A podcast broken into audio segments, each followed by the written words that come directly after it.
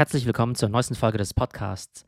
Heute spreche ich mit meiner Schwester Tumai über das Thema Remote Work und unter anderem sprechen wir darüber, ob und wann das normale Office wieder zurückkommt, ob jetzt wirklich alle Arbeitnehmer nur noch Remote-Only haben wollen und wie die Unternehmen sich jetzt aufstellen und positionieren müssen, um die besten Talente anzuziehen.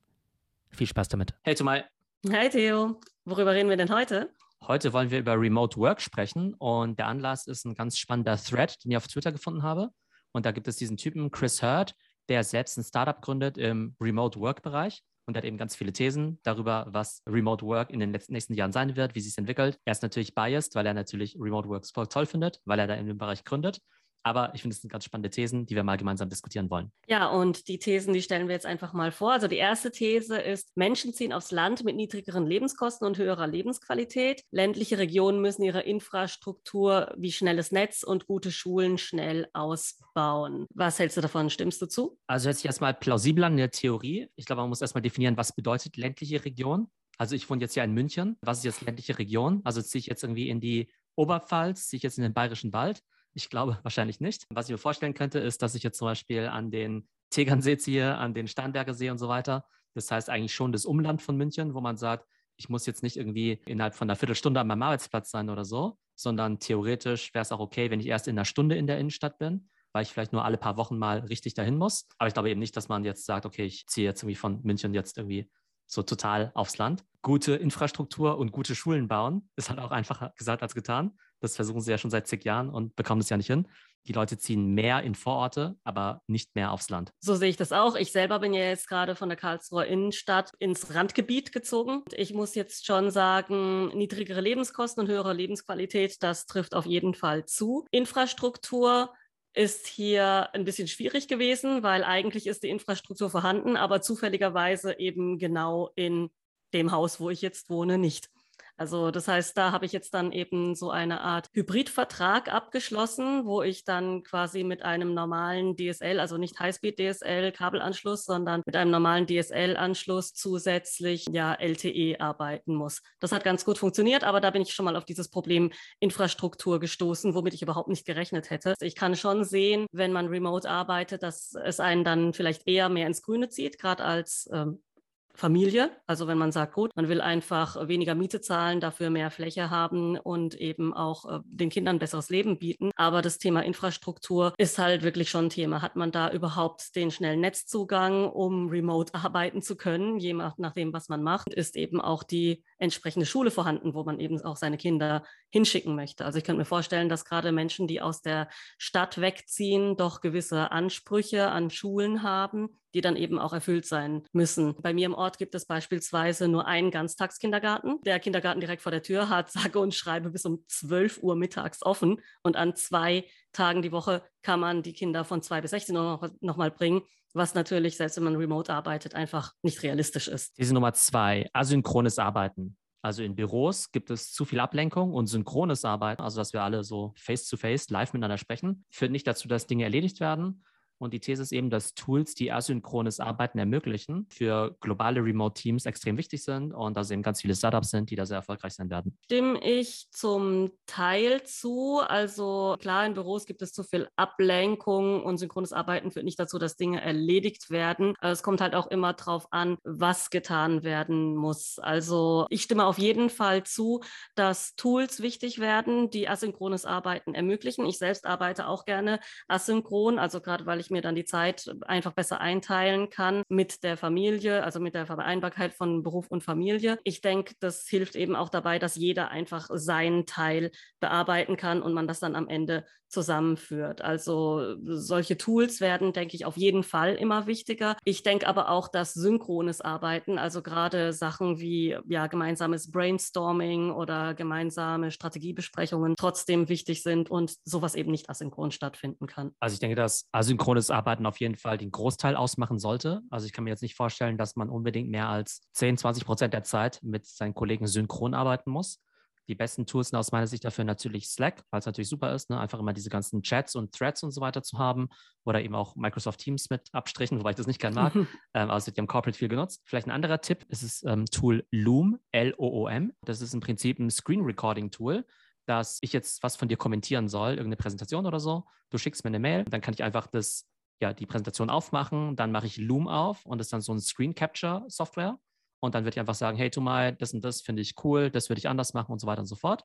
Und sobald ich dann quasi Stopp drücke, dann wird halt sofort ein Video davon in der Cloud generiert mit einem Link und ich kann dir halt den Link schicken und du kannst dir das einfach angucken, wann du willst. Das heißt, ich muss jetzt nicht eine ellenlange E-Mail schreiben, um dir zu sagen, hey, guck mal, das, äh, ne, das ist mein Kommentar dazu. Und wir müssen jetzt auch nicht sagen, wir vereinbaren jetzt irgendwie einen Zoom-Call, um das gemeinsam zu diskutieren, sondern du machst halt ein ganz schnelles Screen Capture, ähm, was da total bedienerfreundlich ist. Also ich glaube, Slack und Loom sind da super Tools für asynchrones Arbeiten. Dann kommen wir auch schon zur nächsten These. Hobbys werden wieder wichtiger. Remote-Arbeiten führt dazu, dass die Menschen mehr Aktivitäten nachgehen, die mit Menschen in ihrer direkten Wohnumgebung zu tun haben. Dadurch werden Beziehungen wieder tiefer und Menschen weniger einsam. Ja, da stimme ich zu. Also einfach, weil Remote-Arbeit dazu befähigt, einfach ähm, ja, mehr Zeit zu haben und mehr in deiner gewohnten Lebensumgebung dich aufzuhalten. Man gewinnt halt auch viel Zeit dadurch, dass man nicht zur Arbeit pendelt und durch die freiere Zeiteinteilung, denke ich, wird es immer mehr miteinander verzahnt und verschwimmt immer mehr, wie man eben sein Privatleben und sein Arbeitsleben oder seinen Arbeitsalltag miteinander kombiniert. Deswegen stimme ich dieser These auf jeden Fall zu, dass äh, Menschen wieder mehr ja so eine Art äh, Community bilden, da wo sie sind und auch der Wohnraum, wo man sich aufhält oder der, der Wohnort dann immer wichtiger wird. Ja, ich denke auch, dass im normalen Arbeitsalltag ein Hobby zu haben ja relativ unrealistisch ist. Mhm. Also du arbeitest halt irgendwie bis 17, 18 Uhr, wie lange auch immer dann fährst du irgendwie noch eine halbe bis Stunde irgendwie nach Hause. Von der glaube ich, dass da einfach mehr Flexibilität eben klasse ist und die Leute einfach sagen können, okay, ich mache im Prinzip das, was ich will, wann ich will und erledige halt meine Arbeit sozusagen nach meinem eigenen Zeitplan. Von daher ist auf jeden Fall ein großer Gewinn. Kommen wir zu Thema 4. Ähm, es wird mehr Diversity und Inclusion in den Teams geben als je zuvor. Unternehmen, die das leben, werden einen großen Vorteil haben und die besten Talente anziehen. Unternehmen, die es nicht tun, werden hingegen ihre besten Leute an die Wettbewerber verlieren. Da müssen wir mal vielleicht kurz definieren. Diversity und Inclusion bedeutet ja typischerweise, dass wir eben zum Beispiel nicht nur Männer haben, sondern eben auch mehr Frauen, Leute mit unterschiedlichen ja, Nationalitäten und ethnischen Hintergründen, vielleicht auch Leute, die Handicaps oder ähnliches haben, die sich vielleicht im Büroalltag eben nicht so leicht tun und vielleicht remote dann besser quasi an diesem ganzen Arbeits ja, Leben partizipieren können. Was hältst du von der These? Würde ich auf jeden Fall zustimmen. Also ob es, gut, sagen wir es mal so, ob es mehr Diversität und Inklusion in den Teams geben wird, weiß ich jetzt nicht. Es eröffnet auf jeden Fall mehr Chancen für diese Gruppen. Da denke ich, ähm, werden äh, Leute mit Handicap, Alleinerziehende, vielleicht pflegende Angehörige oder solche Gruppen jetzt viel mehr befähigt werden, am Arbeitsleben teilzunehmen. Und ich denke, das ist auch eine große Chance für Unternehmen, da auch Expertise abzugreifen von solchen Menschen, die halt vorher ja einfach äh, das nicht auf die Reihe gekriegt haben, Beruf und, und, und Privatleben unter einen Hut zu bringen. Ich denke auch, dass Unternehmen, die es tatsächlich schaffen, diese Gruppen auch in den Fokus zu bringen und die richtig anzusprechen und eine gute Remote-Kultur aufbauen, dass die davon auf jeden Fall profitieren, weil es gibt ja einen großen War for Talent, es gibt teilweise Fachkräftemangel, da gibt es auf jeden Fall, denke ich, noch Potenzial, das ist abzuschöpfen. Eine spannende Zielgruppe sind für mich vor allem eben auch viele Mütter, ne, die dann eben mhm. von entweder gar nicht mehr arbeiten oder eben nur Teilzeitjobs machen könnten.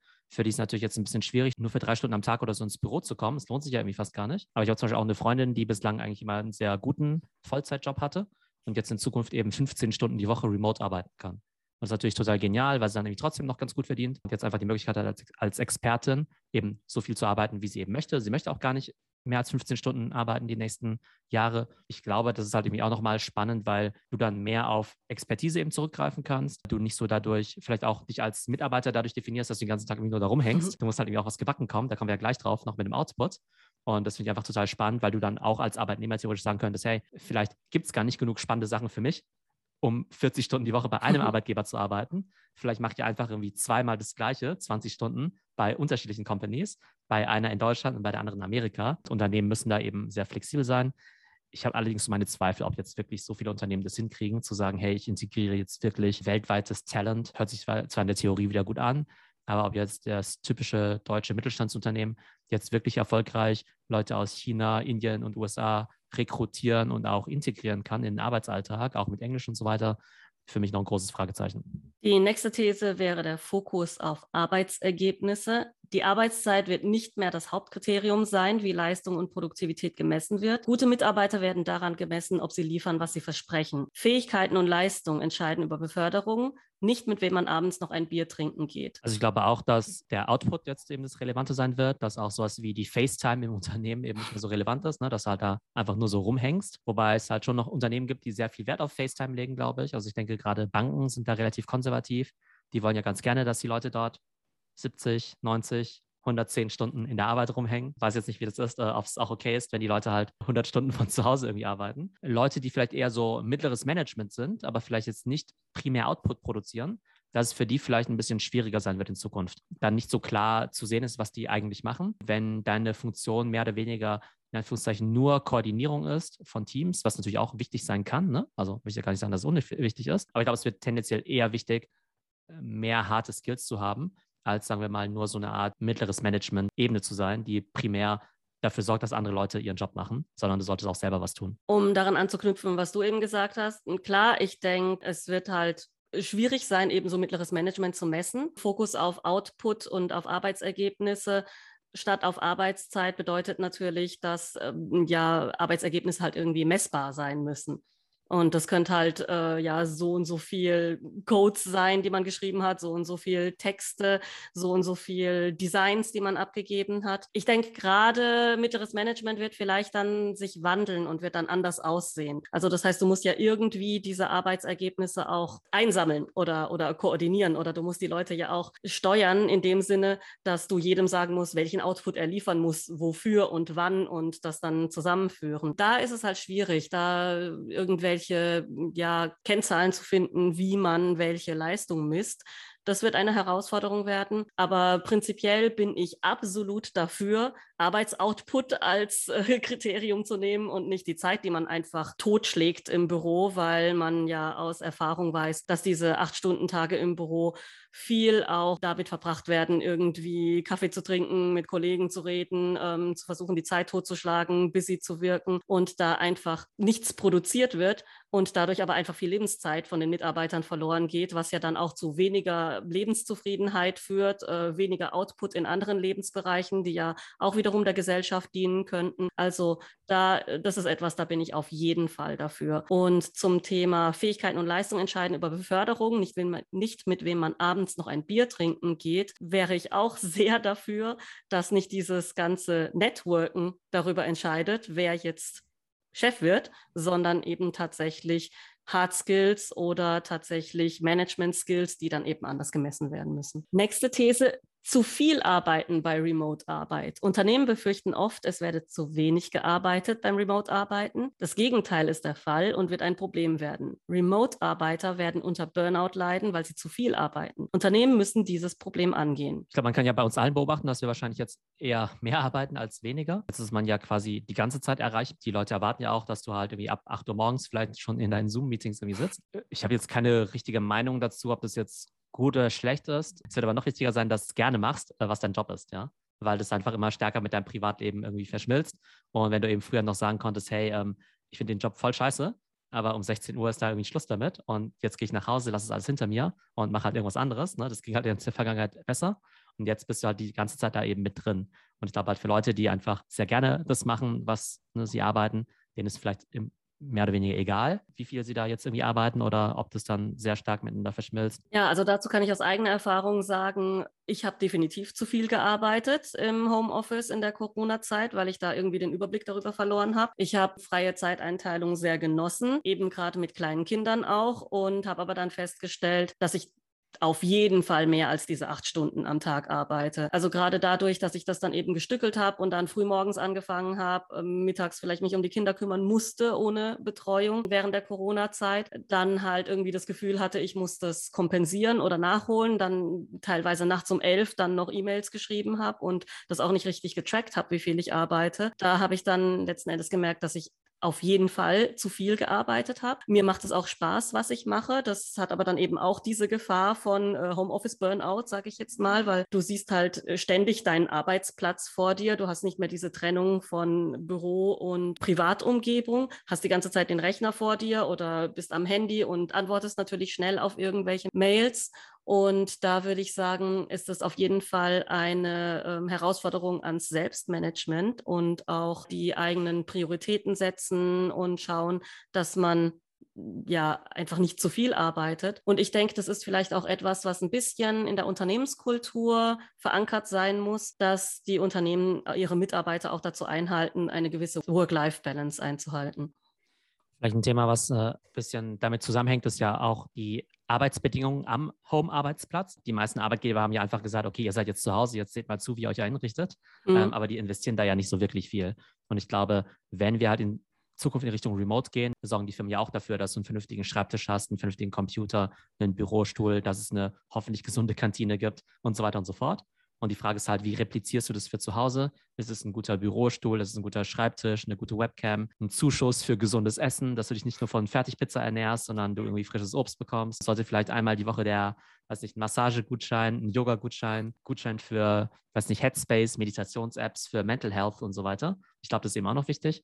Ich habe mal eine Umfrage bei Instagram gemacht und habe gefragt, wessen Arbeitgeber mehr als 200 Euro insgesamt quasi zuschießt für das ganze Home-Setup. Also nicht pro Monat oder so, sondern mhm. insgesamt 200 Euro. Ich glaube, es waren gerade mal 30 Prozent, die mehr als 200 Euro irgendwie beisteuern. Ne, mhm. Wenn du mhm. überlegst, dass ein vernünftiger Bürostuhl ja ein paar hundert Euro kostet, eine gute Webcam ja auch viel Geld kostet und so weiter. Also aus meiner Sicht sollten das Unternehmen ein paar tausend Euro in die Hand nehmen, um da einfach zu Hause bessere Arbeitsbedingungen zu schaffen. Und die besten Unternehmen, die geben dir quasi alles und sagen halt auch noch, okay, gut, hier sind irgendwie noch, äh, keine Ahnung, 30 Euro Food Delivery Gutschein am Tag, damit du dir halt gesundes Essen nach Hause bestellen kannst und so weiter. Das ist ja ein Traum auf jeden Fall. Dann gibt es hier die These Nummer 7, Remote Retreats. Ganze Unternehmen machen Retreats in speziellen Locations, damit die Mitarbeiter sich eine Woche in Präsenz sehen. Und da kann es natürlich auch verschiedene Trainings und Teambuilding-Maßnahmen geben. Vielleicht da ein Beispiel, die Firma Automatic. Automatic ist ja die Firma hinter WordPress und die waren schon immer fully remote. Das heißt, die haben gar kein Office, aber die sagen halt, wir treffen uns irgendwie einmal im Jahr, ein oder zwei Wochen lang, alle auf einer Insel auf Hawaii oder sowas.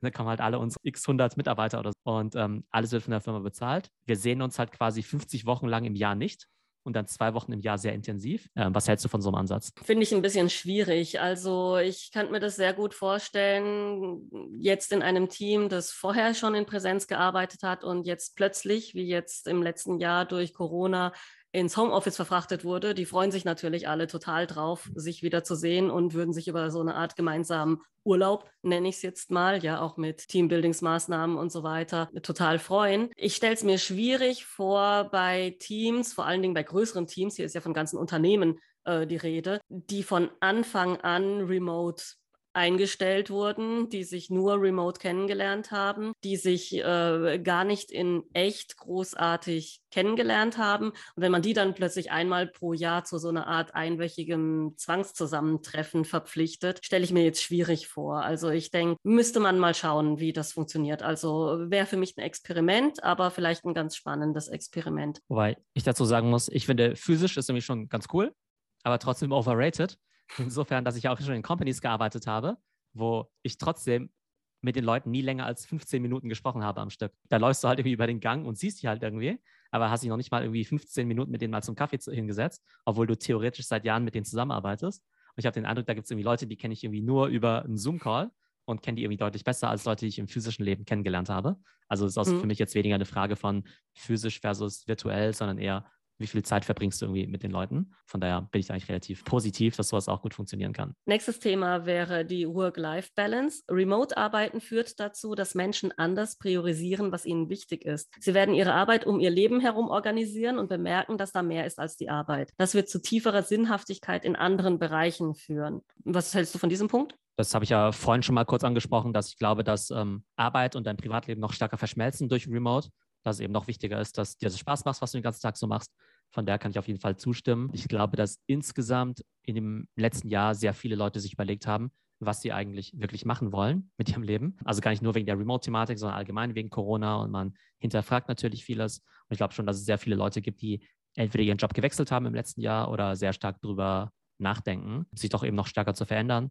Und prinzipiell bin ich ja auch im Kontext der Creator Economy ja eigentlich auch ein sehr großer Befürworter davon, oder auch sehr überzeugt davon, dass es heutzutage extrem viele Möglichkeiten gibt, genau das zu machen, was dir Spaß macht und damit auch Geld zu verdienen. Ja, also ich stimme da vollkommen zu. Ich habe da jetzt auch gar nicht viel hinzuzufügen. Schön finde ich den Punkt, dass wir zu tieferer Sinnhaftigkeit in anderen Bereichen führen. Das wäre auf jeden Fall wünschenswert dass eben Menschen nicht mehr nur ihren Job sehen, sondern eben auch andere Bereiche mehr priorisieren, vielleicht tatsächlich Sachen, die der Gesellschaft mehr dienen und wenn es nur eben die kleine Community ist, in der man lebt oder die eigene Familie. Das würde mich auf jeden Fall freuen. Also die nächste These ist ja der Tod des Headquarters. These, das Büro ist tot, aber Büros werden bestehen bleiben, auch wenn sie viel weniger, wenn überhaupt genutzt werden. Coworking Spaces werden entstehen, damit eben Menschen, die das gerne mögen, dort arbeiten können. Ich glaube, hier ist nochmal spannend dieser Unterschied zwischen so fully remote und eben auch hybrid. Hybrid bedeutet ja ein paar Tage im Office, ein paar Tage dann äh, ne, remote von zu Hause. Und fully remote bedeutet, es gibt gar kein Headquarter, wo du irgendwie arbeiten könntest. Das ist vielleicht wieder so eine extreme Variante. Aber viele Leute sagen ja auch, naja, wenn du halt trotzdem Headquarter hast, dann ist es am Ende doch so, dass die Leute halt trotzdem dann da rumhängen halt irgendwie fünf Tage in der Woche, halt irgendwie doch Vorteile haben, weil sie näher am Chef dran sind und so weiter. Wenn du ein Meeting hast und dann gibt es irgendwie sechs Leute, die treffen sich meinetwegen in person im Meetingraum und zwei andere werden irgendwie über Zoom hinzugeschaltet, dass es dann trotzdem komische Dynamiken gibt und dass es dann cleaner wäre, wenn du fully remote gehst. Aber ich glaube zumindest, dass Büros drastisch reduziert werden, dass du in Zukunft auf jeden Fall nur mit der Hälfte der Arbeitsplätze auskommst, weil du halt irgendwie sagst, naja, die Leute sind halt im Schnitt nur drei Tage die Woche da und dass du eher solche Flex-Desks und so machst. Ich habe ja früher auch mal bei der Boston Consulting Group mal ein Praktikum gemacht. Bei Beratern ist es ja auch so, dass sie eigentlich nur einen Tag in der Woche da sind. Und von daher hast du da auch immer Schreibtische, an die sich einfach jeder ranhocken kann und einfach nur seinen Laptop aufklappt. Und ich glaube, das wird auch eher so die Zukunft vom typischen Office sein. Denke ich auch. Also ich weiß ja von, von Leuten, die bei DM arbeiten zum Beispiel, dass da eben schon lange vor Corona dieser eine Tag Homeoffice pro, äh, pro Woche gang und gäbe ist, die Leute sich da halt auch einfach die Schreibtische teilen. Also dieses Modell gab es da schon und schon damals habe ich gedacht, hey, das ist ja eigentlich voll cool, weil du sparst dir im Prinzip auf diese Weise ja schon 20 Prozent der Arbeitsplätze, 20 Prozent der Parkplätze. Du reduzierst eben auf einmal 20 Prozent der, äh, ja, des Verkehrs und der Emissionen. Ja, in meinem Unternehmen werden das jetzt auch so machen. Wir werden viele Desk-Sharing-Optionen austesten, einfach auch aus Platzgründen, aber eben auch aus dem heraus geschuldet, dass eben viele auch im Homeoffice weiterarbeiten wollen. Das finde ich eigentlich wirklich ganz cool. Also ich denke, das wird auf jeden Fall die Zukunft werden und für Unternehmen und Mitarbeiter birgt es ja wirklich große Chancen. Die Unternehmen sparen dadurch ja auch wahnsinnig viel und den Arbeitnehmern kommt es natürlich entgegen, wenn sie nicht jeden Tag ins Office gurken müssen. Okay, und seine letzte These, die intelligentesten Menschen, die er kennt, planen alle remote zu arbeiten. Die spannendsten Unternehmen, die er kennt, die planen auch remote einzustellen. Und 90 Prozent aller Arbeitnehmer mit denen er gesprochen hat, möchten nie wieder Vollzeit im Büro sein. Was hältst du davon? Stimme ich total zu. Geht mir auch so. Also mir persönlich geht es auch so. Ich möchte nie wieder Vollzeit im Büro sein. Also auch wenn ich mit ein, zwei Tagen im Büro durchaus leben könnte und das auch begrüße. Aber ähm, auch fast alle Leute, die ich kenne, die irgendwie einen akademischen Beruf haben oder irgendeinen Beruf haben, den man remote machen könnte, die möchten das auch so machen. Also die möchten auf jeden Fall mobil und flexibel arbeiten. Und ich denke, das wird für diese Menschen, für diese ja, Leistungsträger, nenne ich sie jetzt mal, in anspruchsvollen Jobs, auch auf jeden Fall ein wichtiger Punkt sein, nach denen sie eben Unternehmen, für die sie arbeiten werden, aussuchen. Also zum Thema ja, Employer Branding. Ich denke, es ist für Unternehmen auf jeden Fall wichtig, das mitzudenken und auch zu kommunizieren, dass sie bereit sind, flexibel zu sein und das auch anzubieten je nachdem, was sie dazu noch drumherum anbieten, was du eben auch gesagt hast, ob sie dann auch Arbeitsgeräte stellen, ob sie dir das Arbeiten zu Hause auch angenehm machen, werden sie dann eben auch die besten Leute anziehen. Also ich stimme seinen Thesen teilweise zu. Also ich glaube auch nicht, dass jetzt irgendjemand wieder fünf Tage die Woche ins Office zurück möchte. Ich glaube auch, dass sehr viele spannende Unternehmen und Startups auch remote einstellen werden, ne, weil du da einfach einen größeren Talentpool hast auch viele von diesen ganzen Krypto-Projekten, die kennen sich zum Teil noch nicht mal wirklich. Also die stellen quasi anonyme Leute ein, ja, die sie quasi nur, also wo sie nicht, das Gesicht nicht kennen und den Namen nicht kennen, sondern tatsächlich nur auf den Output achten. Das ist nochmal eine andere Dimension. Ich glaube auch, dass die Leute, die die Auswahl haben, also die hochqualifiziert sind, tendenziell auch remote arbeiten wollen. Ich glaube aber, dass diejenigen, die wirklich Karriere machen wollen, halt trotzdem einfach so viel im Office sein werden wie nötig. Und wenn es fünf Tage die Woche bedeutet, dann werden sie das auch machen. Ne? Also ich glaube, wenn du halt wirklich eher so ein Experte, Spezialist bist und sagst, hey, ich ähm, mache hier irgendwie so meinen Teil, äh, mache das eben sehr gut. Das möchte ich nach meinem eigenen Tempo machen, von wo ich will. Ich glaube, die Leute werden dann irgendwie schon sehr viel remote arbeiten. Aber gerade wenn es auch darum geht, vielleicht große Teams aufzubauen oder vielleicht auch eine klassische ja, Konzernkarriere zu machen, da glaube ich, wird der wird vor allem in Deutschland das ganze Thema Präsenz immer noch sehr, sehr wichtig sein. Von daher würde ich das Thema äh, Präsenz da noch nicht ganz abschreiben. Okay, sehr cool. Auf jeden Fall sehr spannend, mit dir das zu diskutieren. Fand ich auch ein sehr nettes Format, einfach mal kurz zu kommentieren, was der Chris Hurt da so sagt. Also ich fand es jetzt auch sehr spannend, einfach mal ja auch zu schauen, worüber wird denn jetzt zum Beispiel auf Twitter gerade viel geredet. Das bildet ja auch ein bisschen ab, was jetzt gerade großes Thema ist und was die Leute ja beschäftigt und interessiert. Und dass wir da einfach nochmal drüber sprechen, fand ich jetzt auch sehr spannend, weil wir ja, ja manchmal auch anderer Meinung sind. In vielen Dingen sind wir gleicher Meinung, aber es gibt gibt ja dann auch immer so ein paar Punkte, wo ähm, wir gegenseitig auch voneinander lernen können, wie man es auch anders sehen könnte. In jedem Fall glaube ich aber, dass Remote auf jeden Fall die Zukunft ist. Sowohl Unternehmen als auch Arbeitnehmer sich halt eher darauf einstellen sollten. Ich bin ja immer ein Freund davon zu sagen, tendenziell, wenn es zwei Optionen gibt, quasi die alte Welt und die neue Welt, dann stell dich halt auf die neue Welt ein, auch wenn sie vielleicht noch nicht hundertprozentig da ist. Ne? Skate to where the puck is going to be, not where it has been. Also glaube ich schon, dass Unternehmen sich halt massiv in diese Richtung hin transformieren müssen, um wettbewerbsfähig zu bleiben. Und dass auch Arbeitnehmer jetzt eben neue Skills lernen müssen, ob das jetzt irgendwie, weiß ich, Remote Leadership ist, ob es irgendwie ist, ähm, besser dokumentieren zu können, besser schreiben zu können, weil du jetzt vielleicht eher, weiß nicht, über E-Mail und über Slack und so weiter kommunizierst, weil du vielleicht gute Kommunikationsskills über Zoom oder ähnliches brauchst. Ich glaube, da ja, haben wir im letzten Jahr alle viel dazu gelernt. Aber ich glaube, da dieses Remote-Thema nicht weggehen wird, sondern in welcher Form auch immer sehr, sehr äh, ja, permanent da sein wird, ist ein guter Anlass für uns, uns alle da weiterzuentwickeln. Wir bleiben auf jeden Fall dran an dem Thema und ich denke, da wird sich noch einiges tun, auch vor allen Dingen im Bereich Remote Leadership, was du gesagt hast. Und da werden wir vielleicht einfach nochmal in ein paar Monaten nochmal drauf schauen. Genau, das machen wir. Bis bald. Ciao. Bis dann. Tschüss.